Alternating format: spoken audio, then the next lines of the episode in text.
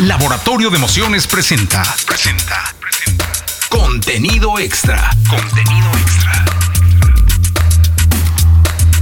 Amigos de Contenido Extra, eh, seguimos en este podcast que empezamos haciendo un ejercicio. Dijimos, no, hombre, que dure un mes, dos, tres, cuatro. Y, la verdad es que hemos encontrado muy buenos amigos con los que platicar eh, acerca del mundo de la música. Este proyecto versa sobre los protagonistas de la música que no están en el escenario. Ese es el contenido extra. Es como si la música hablara, pero del, del estómago, del alma, del corazón, del espíritu. Y la verdad es que han pasado muy buenos amigos y buenos personajes. Y este que me acompaña hoy, debo reconocer que cuando se me ocurrió el podcast dije, no, hombre es ideal para que esté aquí. ¿Por qué? Porque lo sigo en Twitter, eh, porque lo conozco hace mucho tiempo, porque he estado en su oficina, sé cómo, cómo, cómo trabaja y es un placer eh, tener aquí al querido Memo Gutiérrez. ¿Cómo estás, Memo? Bien, y tú, este, Jessy, pues un gusto estar contigo como siempre y platicar, que también hace mucho no nos veíamos. Y bueno, con estas épocas pandémicas tan bizarras y raras, es un placer ver amigos conocemos ya, nos conocemos hace muchísimos años, ¿no? De diferentes frentes y pues nada, un placer y gracias por la invitación. No, hombre, Memo, creo que, que yo debo haberte conocido cuando eras manager de Moenia, creo. Así es, desde ahí. Este, si no es que hasta antes. Sí, este, puede ser que antes, sí, sí, sí desde que trabajaba en el Bull. En el Bull, claro, claro, en el Bull, pero el, el Bull, el Bull, el, que fue como el templo, ¿no? Sí, sí, sí, sí, el de Sullivan. Ese. Que siempre ahí se la pasaban varios compañeros de ahora de Sony por ahí en esas calles. Y bueno, este fue muy divertido ese lugar. No precisamente en el Bull.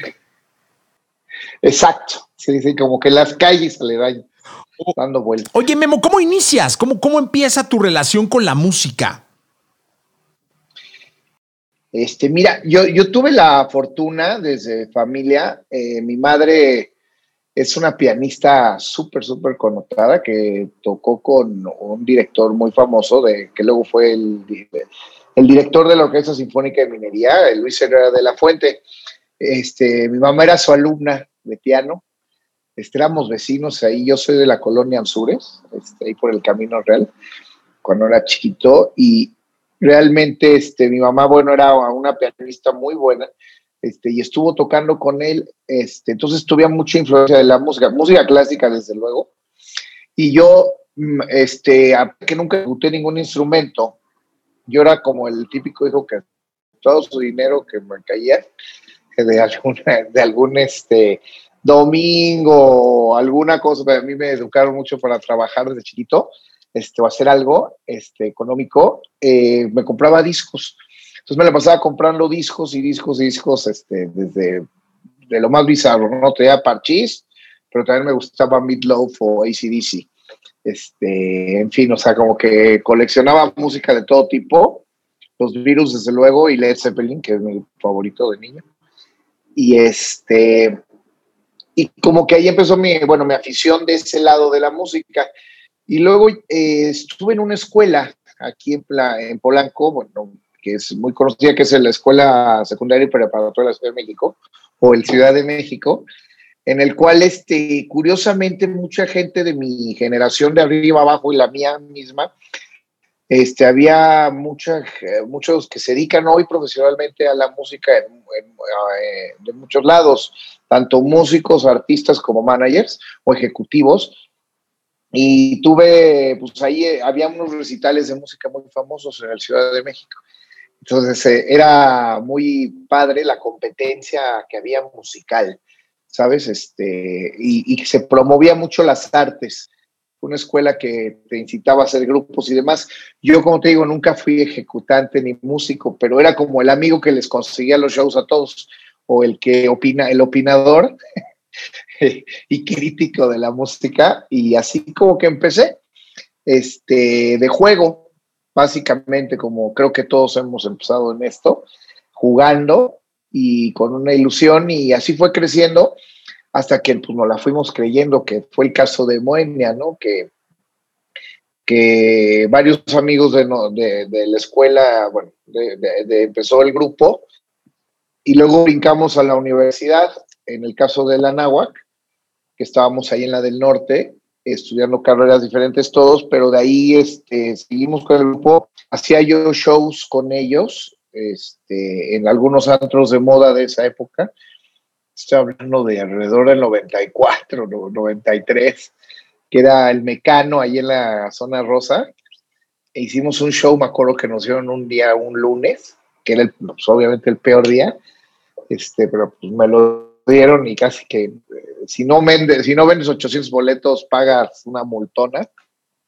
Y afortunadamente lo vendimos como casi 1800 boletos y este, nos fue muy bien. Y como que ahí dijimos, oye, sí, nos, sí hay que dedicarnos. La revista Eres, que en ese momento era, uff, súper influyente, como bien sabes, este, o recuerdas, este, nos dio un artículo enorme. En ese momento el, el que escribía, empezaba a escribir ahí era Raúl David. Este, y luego la, este, pues seguimos y este, pero pues de juego, ¿no? Pero también como con la aspiración de seguir. Y este, pues como no era algo que, que, nos estaba dando de comer, pues en la, estudiando. Y yo en, en, ese momento abrió el Bulldog Café, que es un lugar muy fue emblemático, como dices, porque tocaban todas las grandes bandas de rock, este, y pues, era un reventón increíble. Yo siempre lo he comparado con el, la película de Estudio 54, digo, manteniendo distancias, desde luego, pero de esa onda y ese vibe que había, ¿no? De gente de todo poder adquisitivo, desde luego pues, era un antro caro, este, pero había como una mezcolanza, una vibra bien padre, ¿no? Que podías encontrarte a un millonario, ¿no? Algún, ahora un Carlos Slim, un Emilio Azcárraga ahí, este, agarrando la fiesta, pero te podías encontrar otros personajes de la música y demás ahí también conviviendo y echando drinks y hasta ahora sí que shoteando juntos. Y bueno, eh, era el antro de Supermoda, yo estaba muy chiquito, tenía ahí por ahí 18 años, llevaba apenas el primer semestre o segundo de la NAWAC, cuando Paco Saizo, o el DJ, me invitó, este, me dijo, oye, no, que por amigos en común, a ti que te gusta mucho la música, fíjate que queremos contratar a una persona que se dedique a contratar a los grupos y a las relaciones públicas con los artistas. ¿Tú medio conoces? Digo, pues sí, de irlos a ver y cosas, ¿no? Este, y me dijo, ah, pues éntrale. Yo me acuerdo que llegué el primer día con mi laser, este, mi camisita, como a presentarme a Rafa Villafaña, que es un gran jefe, pero es un cabrón que, perdón la palabra, pero era muy vale, muy con el largo, pico, todos ellos. Y me acuerdo que el primer día el, vampiro canadiense, que era amigo de Dios, me arrancó la, las mangas. Y como dije, bueno, pues sí, me voy a quedar aquí a trabajar. Este, yo tenía medio el pelito largo, estaba de moda, pero ahí me lo dejé más. Y, este, y pues a contratar a las bandas y, alternativamente, bueno, o paralelamente más bien, estaba haciendo la carrera y aparte estaba manejando Amonia, era pues, mi grupo y conseguía, pues yo mis shows en universidades, cosas afuera de la Ciudad de México, muchos en Valle de Bravo, este, no sé cosas, porque se empezó a hacer un grupo como fresita, de música para fresitas, y empezamos a como a hacer ruidito, empezaron a tocarnos una estación de radio en ese, bueno, que ahora es Alfa, pero en esa época Alfa estaba en la calle San Jerónimo, en la calle Presa, y era una estación pues, muy dedicada al inglés y a música como de España. tocaba No Puedo Estar Sin Ti, está Luisa Carrandi, me acuerdo, y, y como que la, empezó a hacerse mucho run run de la canción, pero todo el mundo juraba que era una banda española, ¿no? Porque pues, no había nadie que sea pop en México grupos que había en esa época españoles eran Setu Jabu y este OBK. Entonces como que estaba ahí dentro de esos, entonces empezó a hacer ese ruidito, y, pero nadie se imaginaba que eran mexicanos y ya había hecho el show, desde luego este que te platiqué, me como un año y medio antes, y un día me habla Rulo y me dice, oye, este, en esa época acuérdate que no había celulares ni nada, eso era como más este, otro tipo de comunicación, el, el Viper y eso. Y me dijo, oye, ¿ya viste que entraste a Nielsen? Y yo, como que a Nielsen? ¿Qué es eso? Pues la lista de radio estás como en el top 30. Y yo, ah, caray, ahí, ¿cómo? Sí, me la mandó por fax. para verla, ahí al Bulldog, y de repente la veo y digo, no manches, ¿cómo? Y empecé a dar cuenta que la canción empezó a jalar muy bien, entonces ya como que la empezamos a repartir en más antros. Yo por obviamente el Bulldog, como era un antro muy influyente, pues empecé a conocer a muchos, muchísimos DJs, y como que ahí empezamos a repartirla, ¿no? Y, este, y, y demás. Cabe decir que en medio de esto una, firmamos un contrato con Polygraph, este, ahí, eh, pero estuvimos meses, grabamos un disco que nunca salió. Este, estuvimos prácticamente meses porque cambió el director que nos firmó Guillermo Infante y Manrique Bueno, y a los tres o cuatro meses los salen de la compañía y los, los nuevos ejecutivos pues, no consideraban que Moenia fuera bueno, nos dieron las gracias y seguimos a carrerita independiente y ahí empezó, salió No Puedo Estar Sin Ti a los meses y te digo, bueno, esto que pasó de Alfa. Eh, luego se me va la onda mucho con el timeline. No, y voy y vengo. Pero un poco así fue mi, mi, entrada a la música, ¿no? De, como manager de ellos. Este, y bueno, yo, y a paralelo en el Bull, conocí pues, a todas las bandas de rock, me relacioné muy bien con todos los ejecutivos de la música en esa época, porque pues yo le di el primer show que hubo a Molotov, ¿no? Pagado ahí que acaban de ganar el concurso este de Coca-Cola y este y los empecé a meter y les empezó muy bien. Entonces como que fue una, increíble lo que pasó porque fue de los primeros grupos que empezaron todos a buscarlo a las disqueras. En esa época había cinco, cinco. Una de ellas era chiquita que era MSA, que estaba Fernando Hernández y Arturo López Gavito, y que firmó a dos bandas, Arturo, que fue Molotov y Moene. Entonces, la verdad es que les fue muy bien. Bueno, que tú trabajaste ahí, te conociste. Bueno, ya te conocía, pero ahí trabajaste. Sí, trabajé ahí. Fui gerente de promoción y marketing. Sí, pues. ¿Qué tiempos aquellos? Así como que empezó mi carrera. De, yo ya en la universidad, cuando jala Moenia con ese disco, que le fue increíblemente bien, pues tuve que dejar la carrera, poner una oficina en friega y como pues aterrar el toro por los cuernos y dedicarme a esto, ¿no? Y, y digo, algo que me arrepiento haber dejado la carrera como pues, a un 70%. Pero bueno, así es esto y, y pues me dediqué ya de lleno a esto. ¿Y cuándo dejas Moenia? Fue en el año 2000. Este, fue también el, éxito fuerte de Moenia fue del año 97, 96 al 2000 hicimos dos discos, el primero homónimo y el segundo de adición, que grabamos en España en el estudio de Nacho Cano. Este, y que bueno, que también fue un exitazo. Y simplemente que en ese momento empezamos a negociar un contrato con BMG, que en ese momento la encabezaron Rodolfo López Negrete y Adrián Pose. Este, y cuando estamos en esa negociación, eh, que cerramos con ellos, me, en algún momento me habla Rodolfo, me dice, oye, necesito verte en Miami, ¿puedes venir? Sí. Me, me lancé a Miami, él estaba mucho allá, este, porque estaba como entre México y, Miami. Fui y me dice, oye, me encantaría que fuera director artístico de BMG. Y yo, ¿cómo? Soy un mocoso. a ver, en esa época todos los ejecutivos todavía usaban traje. ya estaba en otro rollo. Este, me dice, no, si es que me encantaría, creo que lo hablamos Adrián y yo y nos encantaría hacerte una propuesta. Total, llegamos a un arreglo y este, y la verdad lo estaba pensando yo en lo personal, dije, mira, trabajar en una compañía va a estar padre porque voy a aprender más de este negocio. Qué mejor es estar en una major y este, como director artístico, ¿no? Y tuve la fortuna de trabajar pues con artistas increíbles, ¿no? Desde Juan Gabriel, este, Rocío Durcal, José, digo, leyendotas y aparte, o, caifanes, este, bueno, Jaguars en su momento, este, y en fin, muchos artistas, yo soy muy fan, muy fan de Fobia, trabajar con ellos, en fin, me tocó la fortuna de estar ahí trabajando, y aparte que con Moenia, pues teníamos ya, somos amigos, como te dije, desde niños, entonces ya como que, pues como cualquier matrimonio, ya estábamos hartos del otro, un poco de... En buena onda, porque somos muy, muy cuates, como sabes, somos amigos de toda la vida, Poncho y yo, y Soto y Midi, este, y hasta Juan Carlos, ¿no? Y, pues simplemente se dio que ya, o sea, me ofrecieron este BMG y dije, no, me late más. Aprender, ya mi etapa con Moenia creo que está padre, pero ya le dije siete años de mi vida.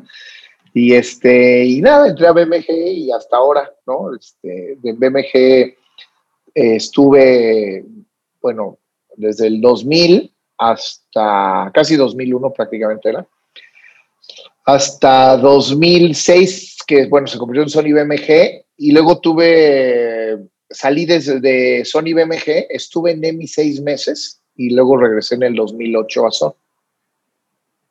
Y hasta la fecha. Así fue hasta ahora. Oye, dime una cosa. ¿Qué hace un director artístico en una disquera? ¿Qué hace un director artístico? Eh, eh, mira, la leyenda dice que, y, la burla es que dicen que AIR significa aeropuertos y restaurantes, pero no es cierto. no, la, verdad es que es, el corazón. Yo siempre he dicho que la parte de AIR es bien padre porque es como el sueño, ¿no? Lo que ves siempre en las películas del güey que les dice a los artistas, como en, la de en la de Queen, ¿no? De este Bohemian Rhapsody, que el, el, malo de la película de EMI es A&R que dice, no, hombre, esa canción nunca va a sonar, dura mucho. Es el A&R. Este, luego está muy satanizado el puesto porque dicen, es el pendejo que no los firmó, el tonto, pero también sé que firma también a los artistas, ¿no? Este, eh, y pues somos los que escogemos a los artistas básicamente, este, los vendemos internamente y a los que ya están, que es la parte de repertorio, pues eh, con ellos hacer el, escoger los productores, este, las canciones, buscar a los compositores, este, la parte visual, desde luego las fotos, el arte del disco, bueno, que ya está prácticamente desapareciendo, pero algo se hace, este, la parte de video visual, ¿no? Ver por dónde nos vamos, en fin. Cuando los artistas están enojados, con el primero que se van a, con, que van a llorar es con nosotros, con el primero se van a pelear técnicamente siempre es con nosotros, con el primero que se van a contentar también es con nosotros. Somos psicólogos, somos, este, somos también los que convencemos muchas veces no tanto por un arreglo económico o del mejor deal, sino también por lo que les transmitimos de buena onda o que entendemos su arte. Este, en fin, luego muchas veces hasta con defendemos al artista a veces hasta dentro de la misma compañía contra nosotros mismos como compañía, ¿no? De, oye, es que este artista todavía no le fue bien tal disco, espérenme, este, hay que creer en él, aguantemos más el siguiente disco es el bueno, este, no sé, tantas historias que les puedo platicar y, este, y que conoces, a lo mejor de primera voz porque estuvimos juntos, pero que somos el primer frente de batalla de una compañía y pues, pues los locos también, ¿no? Porque todos los aires siempre dicen que tenemos una pedacito de artista. Oye, cuéntame algo. ¿Cuál fue el primer artista que firmaste? en BMG, aquella que te contratan, te van a Miami, regresas, ¿cuál es el primero que tú dices, a ver, este yo lo traigo, el este lo firmo? Mira, tuve la suerte, porque también fue muy circunstancial, yo también como trabajaba con muchos artistas, conocía a, pues, a, todo el medio ya en ese momento, tuve la suerte de poder hacer un deal con Kinky y con Nicho Hinojosa. Este, Nicho Hinojosa fue un poco también heredado de, cuando yo estaba entrando, este, eh, este Adrián Pose me dice, oye, hay, un chico, hablaba muy gracioso Adrián, ¿no? Memo, fíjate que me vino a un, un chico de Monterrey, de un cantautor, este, que hace covers, que, toca en, la, en un antro ahí en, San Pablo, en San Pedro, y tenlo que, velo a ver, pero está muy raro porque son covers, yo no le veo a un tipo de tocando la guitarra, pero bueno, velo a ver. Me fui a verlo y me llamó la atención este, que el tipo eh, tenía el lugar hasta el soquete y que el manager y productor, este, bueno, el manager era Rodolfo Ayala, pero el que el productor y el que lo vendía era un cuate increíble que se llama Gerardo Rocha. Y con Nicho en el camerino después del show le pregunto, oye, ¿qué, qué tal? ¿Cómo te va? Bien, pues mira, sacamos unos disquitos y ya hemos, vendido, y hemos vendido aquí con todos los chicos que vienen a vernos, eso hace un mes. oye, ¿cuántos discos has vendido? 10 mil. Yo, ¿qué? ¿cómo que 10 mil? Sí, puta, ¿cuándo te firmo? Y la verdad es que lo, eh, lo firmamos y pues tú sabes el éxito que fue en ese momento. Casi vendió un millón y feria de discos. Este, aparte, pues no sonaba en radio, no, o sea, no tenía videos, era como de boca a boca. Era cuando empezaban un poco las redes sociales internas de las universidades. Este nicho mucho se debe a la parte del tech. Y, este, y luego, pues, Kinky, que fue una revolución musical en ese momento con ese primer disco homónimo también, que era una licencia de un sello que se llamaba Sonic 360, que los firmaron en Londres, que era parte del, del cool que tenía Kinky, que estaban firmados en Londres, y que yo tenía la, firmé esa licencia exclusiva para tenerlos en México. Y este, y que fue muy padre ese disco. Si bien a lo mejor comercialmente no fue un así boom, pero sí dio mucho, hizo que muchos artistas voltearan a ver a BMG en ese momento, que aparte venía BMG de una situación financiera difícil, era la época de la piratería rasante, rampante, perdón, y, y era complicado el momento ¿no? de industria. Y también, este, bueno, y estaba, bueno, Sony, EMI, Melody todavía me parece, este, y MCA, ¿no? Entonces era, había más compañías y este, pero BMG estaba en un momento peculiar y pues gracias a eso como que nos empezamos a salir del hoyo financiero, este, más otros trabajos de muchos compañeros, desde luego lo de Joseph Moreno con el dance y demás, y la compañía empezó a salir mucho adelante y, este, y esos fueron pues, prácticamente los dos primeros, porque los firmé como casi que en dos semanas de diferencia. Oye, ¿y, la canción más cabrona que, que, has podido lograr? Es decir, que, el, que te llega la rola, el lira, el productor, el intérprete y la chica se graba. ¿Cuál fue la que dices, no mami, esta sí está muy cabrona? Híjole, me ha pasado varias veces, afortunadamente, pero recuerdo una con mucho cariño que era de, de Julieta Venegas, este, en el álbum de Sí. Julieta venía de BMG de hacer dos discos, entonces ya cuando me presenta como director, pues yo la conocía de shows y eso, pero siempre decía, a mí me encanta Julieta, tiene mucho respeto como en la onda musical, en la, media de rock y demás, pero ya los discos decía, híjole, son demasiado como, eh, tenían demasiada letra o muchas frases, entonces me senté con ella, acabamos de mudarnos ahí a la calle de Andes, en las Lomas, y me acuerdo que llega a verme y este y me dice, oye, Memo, fíjate que, es que habla así, ¿no? Oye, Memo, fíjate que ando, pues este, para mi nuevo disco, no sé qué. En ese momento, el director de la compañera Antonio Blanco. Este, y, lo cambian, haz de cuenta que en ese transcurso cuando vi a Julieta y entra Roberto eh, López, que es actual presidente de, la compañía, como lo conoces, pero acababa de llegar a México, o sea, tenía, no sé, unas semanas. Y él lo primero que hace es, cuando entras como directivo, pues dices, a ver, vamos a ver todo el roster de artistas y cómo van. Entonces de repente ve lo de Julieta y que tenía dos discos producidos con Santolaya que pues eran eh, económicamente, o sea, musicalmente bien padres y con mucho esto, pero no tenían este como negocio, ¿no? No fueron lucrativos. Entonces eh, me dice, híjole, a esta chica hay que hablar con ella y a lo mejor ya no hay que seguir con ella. Le digo, espérame, déjame ahora que la, hablé con ella, le dije a Julieta, creo que es momento que te la, no te late componer con alguien más, no nada más tú solita. Me dice, pues sí, sí me ha latido, pero pues es que como que no sé, nunca lo he hecho. Le dije, pues haz el ejercicio, a ver qué onda. Entonces yo le quería sugerir a ciertos este, eh, compositores y productores y a la semana me dice, oye, ya tengo una idea, ¿te puedo ir a ver? Sí. Ella tenía un novio en ese momento, que era Juan Pablo Janian, y que era amiga de, de, de Coti Sorokin, y me dijo, fíjate que eh, hablé con Coti, que es un, le dije, pues es un super compositor eh, este, argentino que vive en España, que hace mucho pop, y me dijo, sí, y quiero quiero componer con él. Y le dije, ah, pues está poca madre. ¿Y qué necesitas? Lo único que necesito que me pongas es un boleto de avión. Yo me pago la estancia allá, yo me la busco, pero necesito que pagarme un boleto a España. Órale. Entonces voy con Roberto, le digo, oye, este, ¿te acuerdas de Coleta? Sí, necesito pagar un boleto a España. y me dice, así abre, me acuerdo que me dice, híjole, pero hay un déficit de tanta lana. Le dije, bueno, ya mil dólares un boleto de avión no va a ser la diferencia. Y pues a ver qué onda. Me dice, bueno, va, órale, dale. Y regresó, y lo recuerdo que cuando primero que me enseñó al mes y medio que regresó mes de España, Madrid, fue a andar conmigo y yo me caí de espaldas. Dije, no, ese es un madrazazo, Juli, cañón. Y qué sencilla y qué tranqui canción, pero te, te atrapa en un segundo. Ay, ¿tú crees? Le dije, no, hombre, es un hit.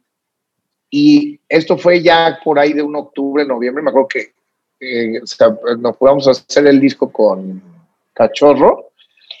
Y este, es más, yo le dije, yo te puedo pagar ahorita porque es fin de año, ya no puedo sacar lana, entonces aguántenme allá. El manager, que era el hermano de Juan Pablo Carlos, este, a la que, al que le dedicó a andar conmigo, salió, este, nos trajo el disco y bueno, tú sabes el éxito que fue un millón de copias prácticamente o más, y pues la encumbró a todo, por todos lados, ¿no?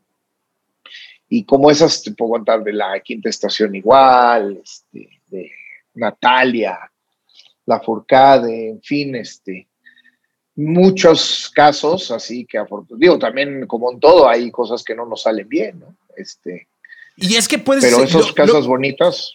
Oye, ¿no llegas a ser el villano de pronto donde pues, hay un discazo que el artista dice, no mames, este es el disco de mi vida y tú le tienes que decir, no, güey, no. No, no, no, no, no, no, sí. No, sí, la, la, la, la, la, la. Claro, y peleas horribles. Claro, es, es muy feo esa parte, porque pues, es arte. Y cómo decirle a un artista, ¿no? Que luego dicen, es más, ya me pasó con Buenia en un disco, recién entrando a BMG decirle, ¿saben qué? Este, este disco nomás está, no, no está bueno. ¿Cómo crees? Maldito, te cambiaste de bando y te odio, ¿sabes? Pero bueno, es, es mi chamba decirlo este, ahora, ¿no? Y tratar de sacar lo mejor de los artistas, también este, exigirles en, de, buena manera por ellos, ¿eh? porque siempre los que van a a los que les va a ir mejor a fin de cuentas es a ellos, ¿no? Y hay que convencerlos. Este, y como te digo, hay, a veces cometemos errores, no somos infalibles, somos seres humanos y hay veces que hacemos la de Bohemian Rhapsody. Afortunadamente todavía no me pasa una así horrible de que sea un éxito tan grande y he dicho que no.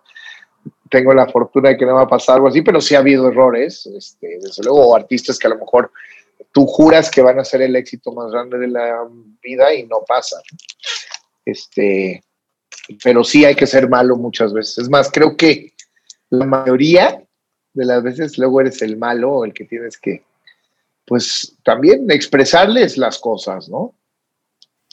Y, como, crees que es, ¿no? Oye, ¿y cómo ha cambiado todo, no? De, aquel BMG eh, donde firmabas incluso en papel, eh, donde escuchabas en cassette, donde había que ir a ver al Nicho Hinojosa al antro y en el camerino saber. Ahora eh, todo pareciera estar en la pantalla de una computadora y todo pareciera tener que ver con views y con streams eh, y con eso para tratar de firmar o desarrollar un artista.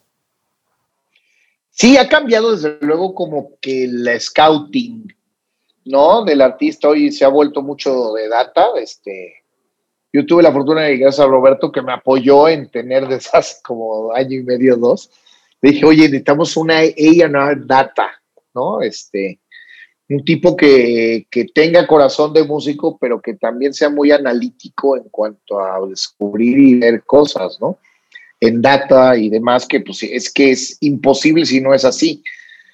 Eh, como tú sabes, antes sí se veía mucho los artistas en, en la noche, en un club, en un antro y demás. Y hoy lo peor es que, bueno, ahorita déjate el COVID. La verdad es que disminuyó una en cantidad gigante los lugares donde hay shows en vivo en México en general.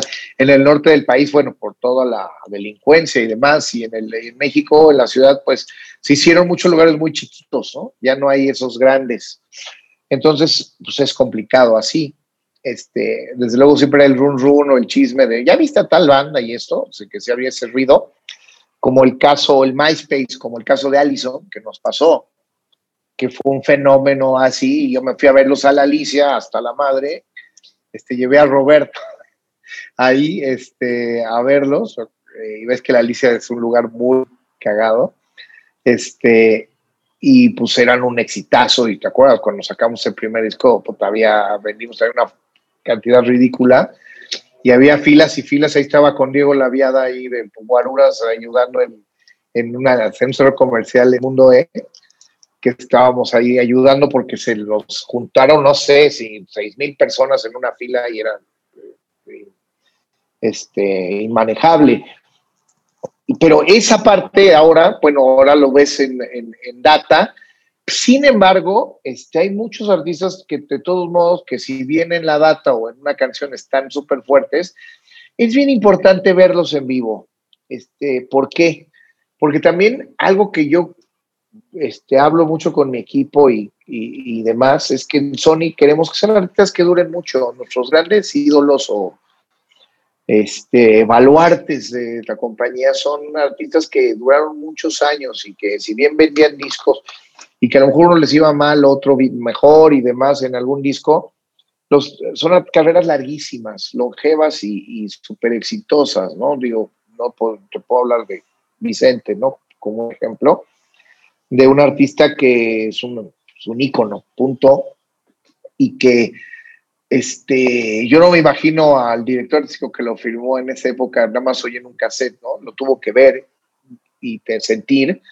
Y igual no está pasando. Yo, yo siempre digo que sí hay que ver esos artistas y ver, ver qué hacen, si sí tienen ese charme en vivo y eso, porque la idea es que duren toda la vida si bien hay muchas canciones que puedes firmar a lo mejor porque sí, eh, le hueles que va a ser un éxito y que ves que aparte que en data te puede dar ese boom mundial, ¿no? Este, como Baila conmigo, ¿no? La canción, este, que ha sido un éxito mundial y que empezó a mover la cola en data y Francisco dijo, miren, fíjense, fíjense, y la buscó David, un chico que trabaja conmigo, al tipo, al, dueño del máster en un pueblito en Colombia. Pero sin embargo, sí necesitas como también ver a otro tipo de artistas que los veas en vivo y que digas, wow, y que veas que está pasando algo, ¿no? Que, porque así va a durar mucho y también sabes que estás eh, teniendo un artista a largo plazo, ¿no? Sin embargo, pues sí hay canciones que sí tienes para o que buscas para tener rápido, ¿no? A lo mejor un éxito más rápido. Pero sí, el artista sí buscamos aún que tenga ese, esa magia, ¿no? Y trato, ¿no? De que todo mi equipo lo tenga así. Eh, ¿cómo, ¿Cómo está la música, Memo, hoy en día? Después de esto, o metidos en esto, en lo que estamos, de la pandemia, del encierro, y la, no hay conciertos y la, la, la, la, la, ¿cómo sientes tú que está la música en México?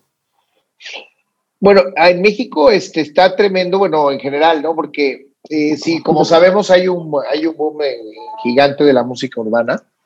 Este, que, que, digo, la verdad, este, es la primera vez que los mexicanos no figuran realmente a nivel internacional en el, con el ámbito latino de exportación porque fue copado y dominado ahorita en ese momento por colombianos y puertorriqueños este, y mexicanos realmente no hay exponentes es, realmente ni comparables a los 10 primeros de ellos, ¿no? Este, y que hace mucho no pasaba, ¿no? Este, que en México no tuviéramos como alguien tan fuerte, ¿no? Los últimos, pues fueron ah, Rey, que está muy fuerte y todo, pero sí es este, yo creo que el único artista que ha podido trascender a lo mejor ahorita fuera pero no con la fuerza a lo mejor que tienen ellos, ¿no? Estos, un Bad Bunny, un Maluma, ¿no? Eh, un Osuna, un Anuel, en fin. Este, pero siento que lo que ha pasado es que aparte de México, sí el vivo era muy apreciado. La Ciudad de México es la ciudad que tiene más shows en el mundo, eh, ¿no? De conciertos, tanto grandes, pequeños y demás.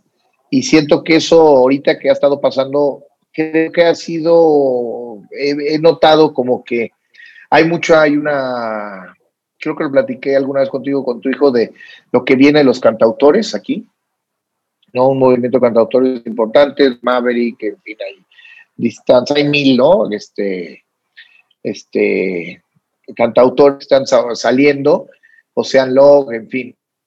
eh, y que está bueno que esté pasando. ¿Sabes? Porque el Mecano debía de, de levantar la mano musicalmente a su estilo, claro. Y también el regional mexicano tiene un resurgimiento importante hoy en día, ¿no? Este, de nuevo, creo que está migrando mucho otra vez a todas las clases sociales, ¿no? Este, con estas bandas que están muy fuertes, tanto México, Estados Unidos, y ya están pasando otra vez a Sudamérica.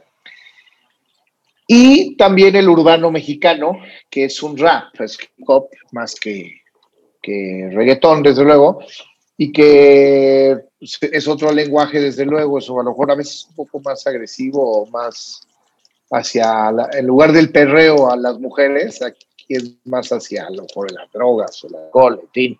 Pero bueno, son reflejos o espejos de lo que la gente quiere decir. Este, y está pasando, y creo que hay exponentes muy buenos nuevos, de chicos nuevos, este, que sorprenden y que creo que van muy bien. Lo que me ha gustado, sobre todo de los nuevos regionales, es que, está, que son muy buenos músicos, ¿sabes? Entonces está pasando cosas bien padres. O sea, eh, tuve la suerte de estar antier en, los mochis y de repente vi unos chiquitos de 17 años tocando la lira que dije, ¿qué? ¿Sabes? Este, sorprendente. Si les pregunto, oigan, ¿y dónde, dónde aprendieron?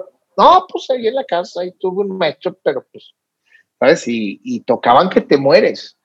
Entonces me dio mucho gusto que esté pasando eso. Digo, no tenemos por qué copiar a lo que hacen otros países.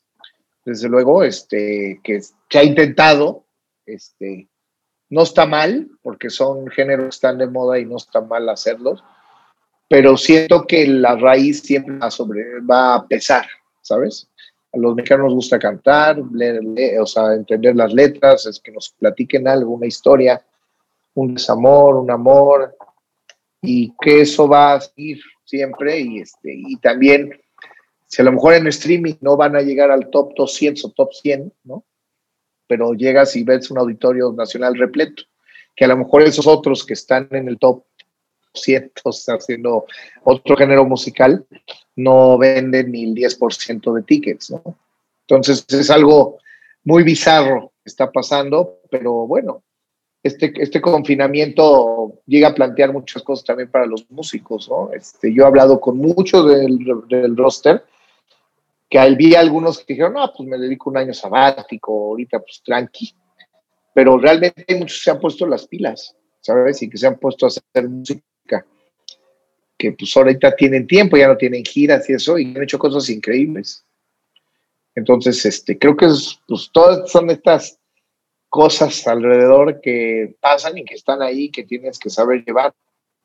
Oye, y este, ¿cuál pudiera considerarse que fuera el prototipo de artista mexicano para el próximo año? Una especie entre popular, eh, pop, eh, con tintes, no sé, urbanos o cómo. Creo que lo, fíjate que esto que está haciendo, por ejemplo, Alejandro, creo que que Alejandro Fernández tuvo un resurgimiento importante en este último disco. Creo que ha sido muy padre que volviera a poner, ¿no? Con buenas canciones, desde luego, pero con un sonido hiper mexicano, pero muy moderno, ¿no? O Cristiano Dal, desde luego, este, este, lo que ha hecho Remy, lo que ha hecho Natanael, este, Mirlán García, que viene durísimo, este, tuve la fortuna ahorita de, poder este, estar trabajando ya con él eh, como parte de artista de Sony y es un, es un genio el tipo, el chico, es muy joven y, es increíble lo que hace, como la pluma que tiene. Entonces, creo que este nuevo regional mexicano obviamente es más moderno de lo que a lo mejor puedes tener, ¿no? De los, no sé, los artistas estos más de hace 20 años, ¿no? De que eran muchos de Monterrey, que ahorita todos están saliendo del, West Coast mexicano, dígase Sonora, Sinaloa, este, Jalisco, Tepic, ¿no? Toda esta parte que tienen un sonido muy propositivo, ¿no? Del regional mexicano. Obviamente ya con mucha influencia de este urbano, estas cosas que están pasando a nivel mundial, desde luego. Oye, ¿cuál es el artista? Creo que por ahí viene. ¿Cuál es el artista más grande que tiene Sony hoy en día? Ah, bueno, digamos que Bad Bunny es a nivel. Don Vicente. No, hay comparación, Don Vicente tampoco. Ah, ¿Sony México? Sí. Sí, sí. Eh, pues mira, es que hay de todo, ¿no? Cada país tiene sus, sus, este, pues, sus gallos, ¿no?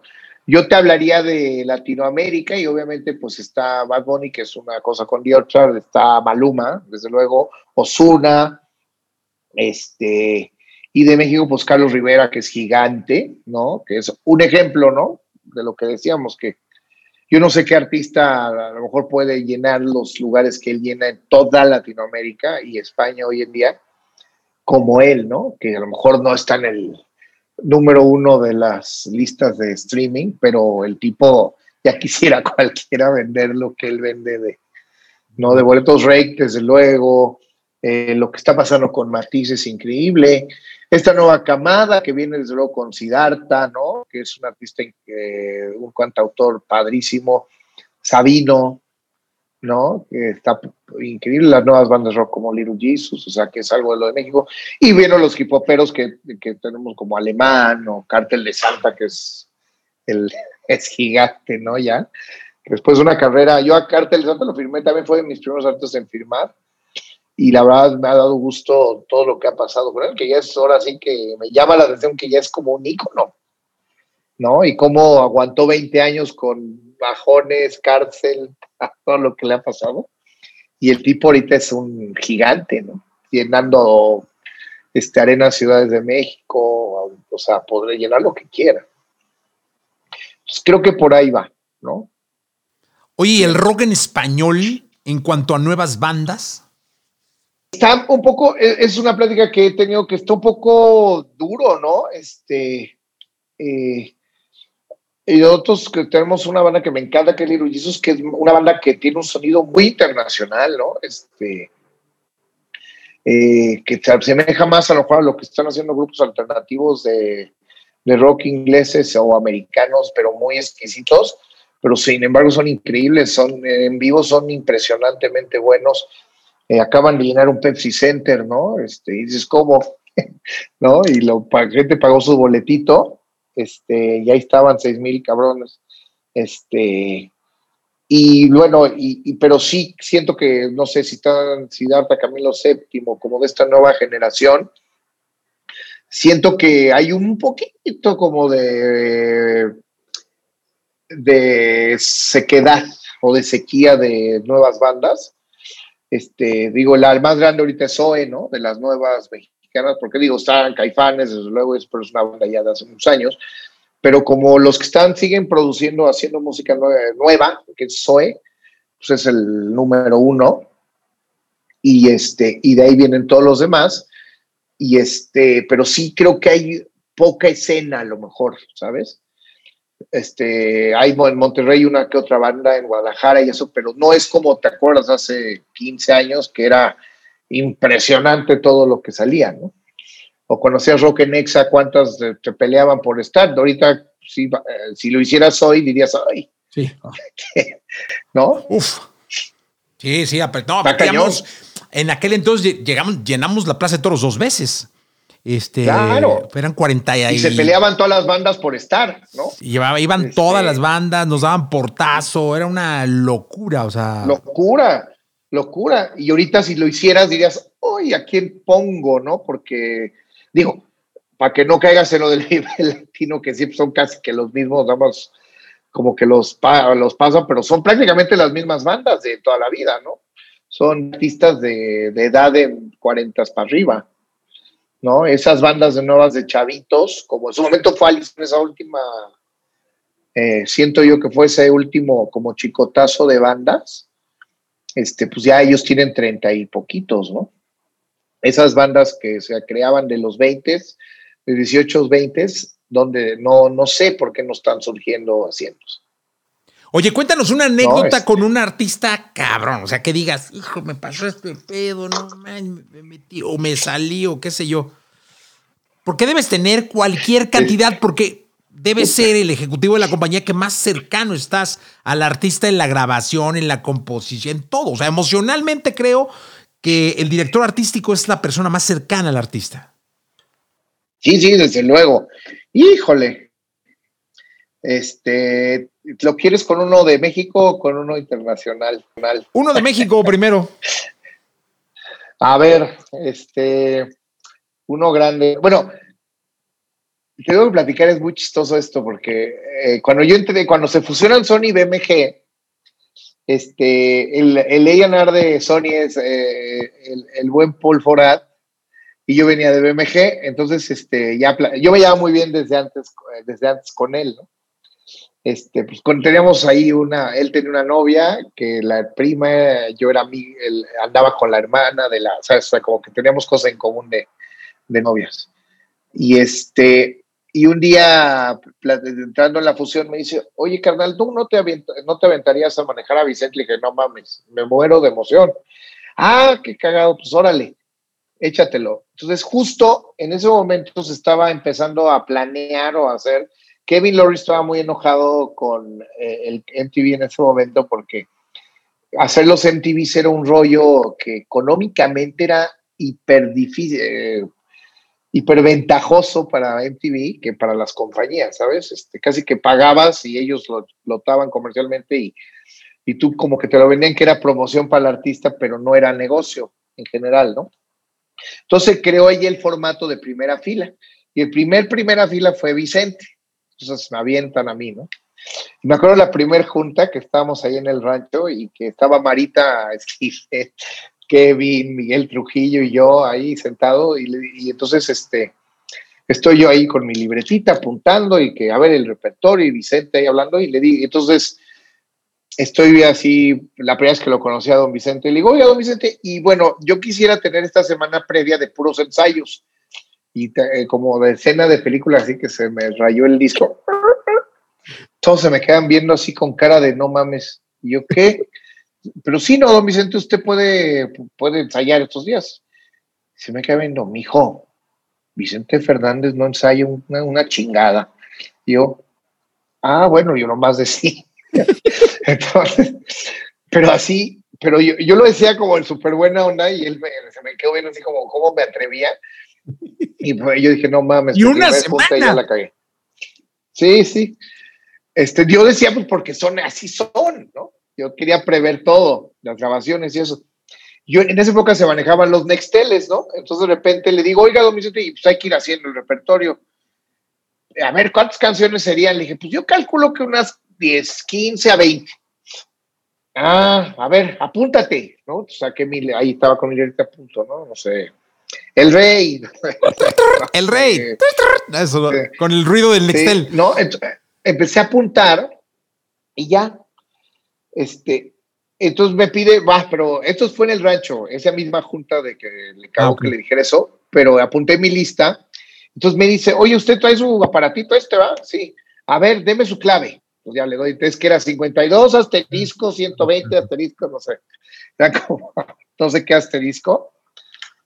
No sabes el terrorismo que me hacía de estarme hablando. Así yo creí que era broma y Paul se cagaba de risa, porque no sé, estabas domingo en un bautizo, yo era padrino de, de los hijos de un amigo y y así yo le decía, Vicente, ahorita deme chance. Me volví a marcar, y yo nomás, así casi que va echándole agua al bebé. Puta, y me salió, ¿qué pasó, Vicente? ¿Tiene dónde apuntar? No, estoy en bautizo. Búsquese ahí una libretita, ándele. Puta, casi. Y este, me acuerdo, en ese momento mi esposa me decía, ¿qué te pasa? Que cabrón, métete a la iglesia, espérame. Y me puse ahí a apuntar, me dio un repertorio totalmente diferente al del pinche rancho. Totalmente, o sea, ni una se repitió. Bueno, como eso del pinche Nextel me lo hizo, yo creo que dos veces por día durante tres semanas. Así, me cambiaba el repertorio totalmente, tanto que llegué ya con, el, con Pedrito, mi instructor, y con Gustavo Border, y dije, puta, es que no sé, güey, va a cantar lo que se le dé su chingada gana o no sé. Y yo ya no quiero, ah, aparte no quería cantar, acaba de ser el putazo del disco de Para Siempre. Pues no quería cantar ninguna de ese disco. Por el Joan, ¿no? Si lo acababa de hacer. No, era porque, pues, que pa' qué.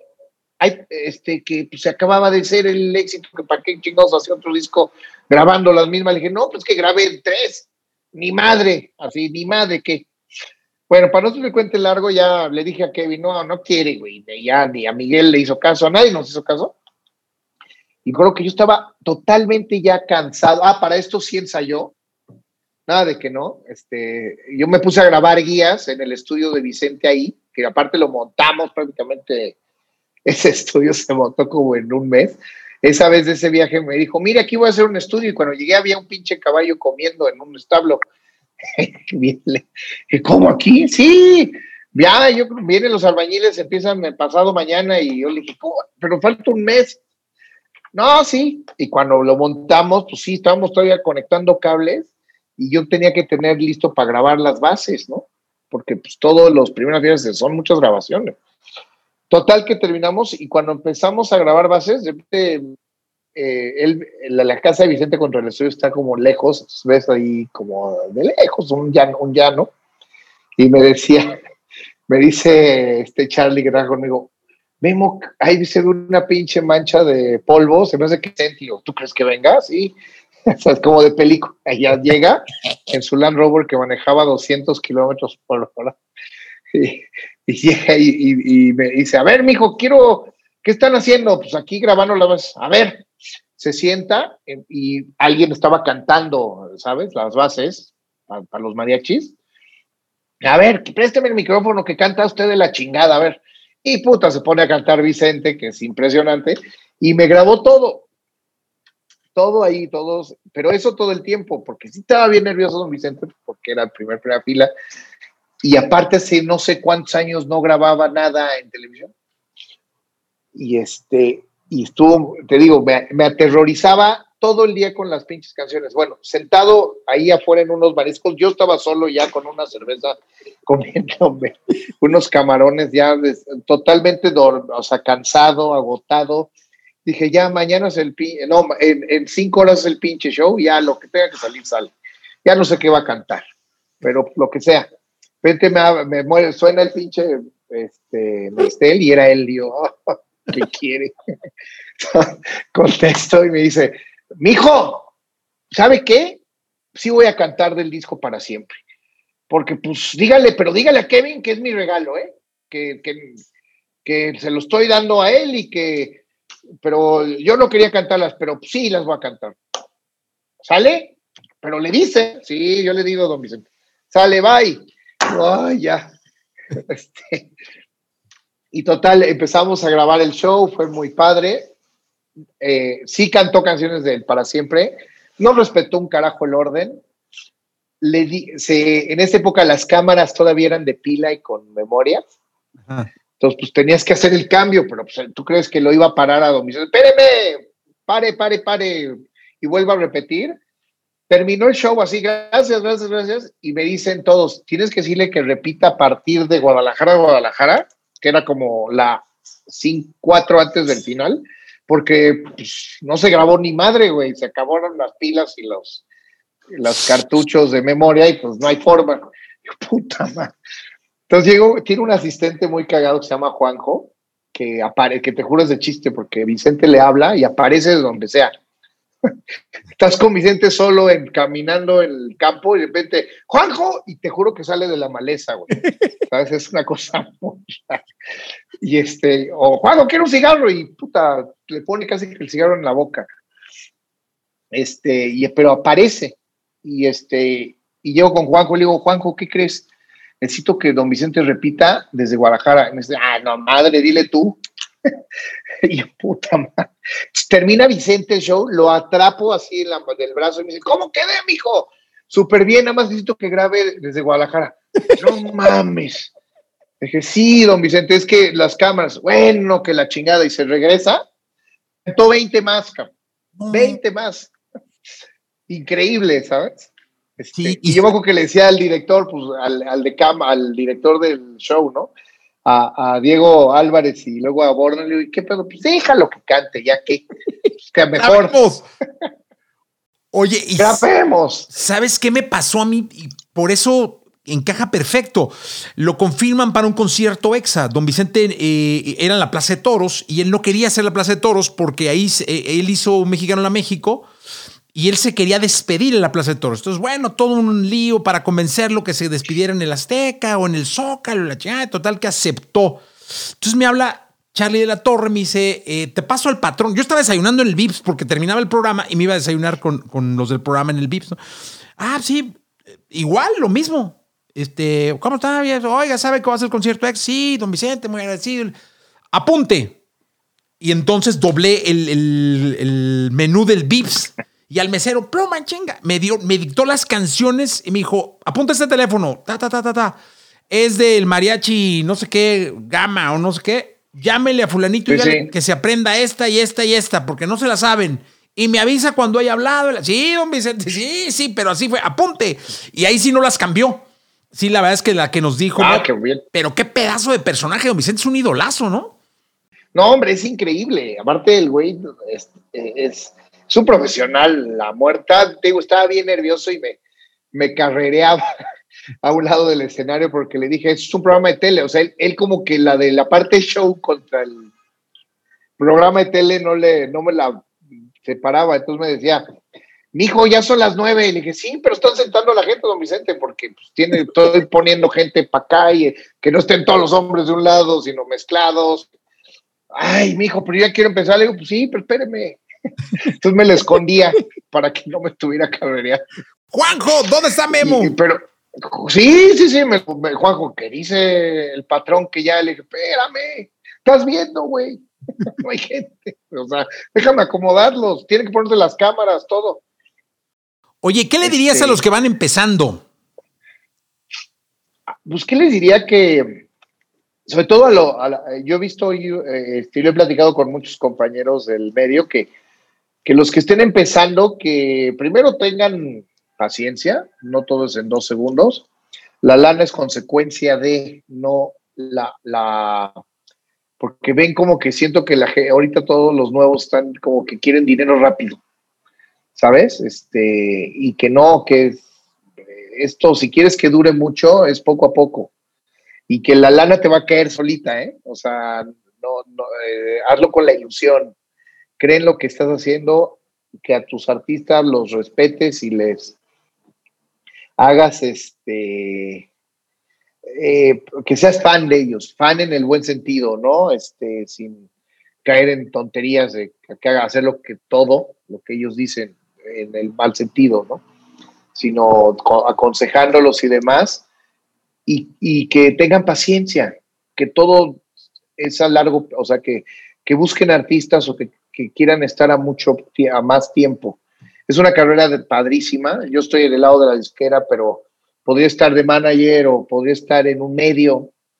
Y sin embargo, es muy padre, es muy bonito y que tengan paciencia, ¿sabes? ¿Es difícil llegar a una disquera? Pues no, a mí no, la verdad para mí no fue. Hay mucha gente que me ha hecho esa pregunta, oye, que es muy complicado entrar. Pues para mí no fue, la verdad me invitaron, como te dije, pero pues no sé, o sea, hoy en día las disqueras están modificándose, ¿no? Y son otras cosas, son agregadoras, este, los management son compañías de música más este, integrales que hacen discos o canciones, también manejan y hacen booking, como uno, un track, este, ¿no? Este, en fin, creo que se está cambiando todo el negocio que, que que pues quedamos tres compañías realmente majors, pero hay muchísimas chiquitas. Entonces, este, que aprovechen esa facilidad de que la música hoy es más fácil de hacer o más barato de hacer, ¿sabes? Este, que no necesitas de una compañiota para que tu música se escuche.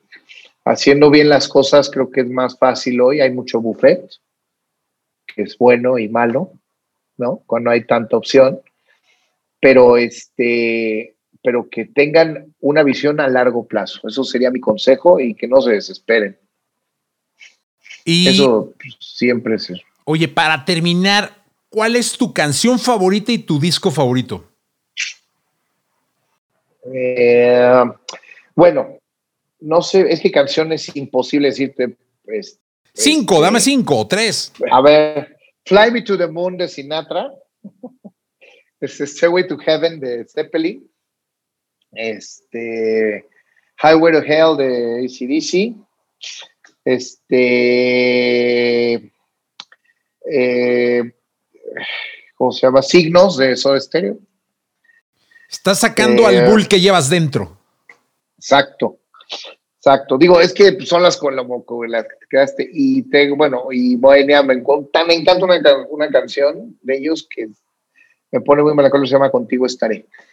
Y este discos, eh, no sé, los últimos que he podido estar con Natalia Furcade se me hacen increíbles. Natalia es una artista es impresionante. Musicalmente te lleva y experimenta increíble y el amor con que lo hace es admirable.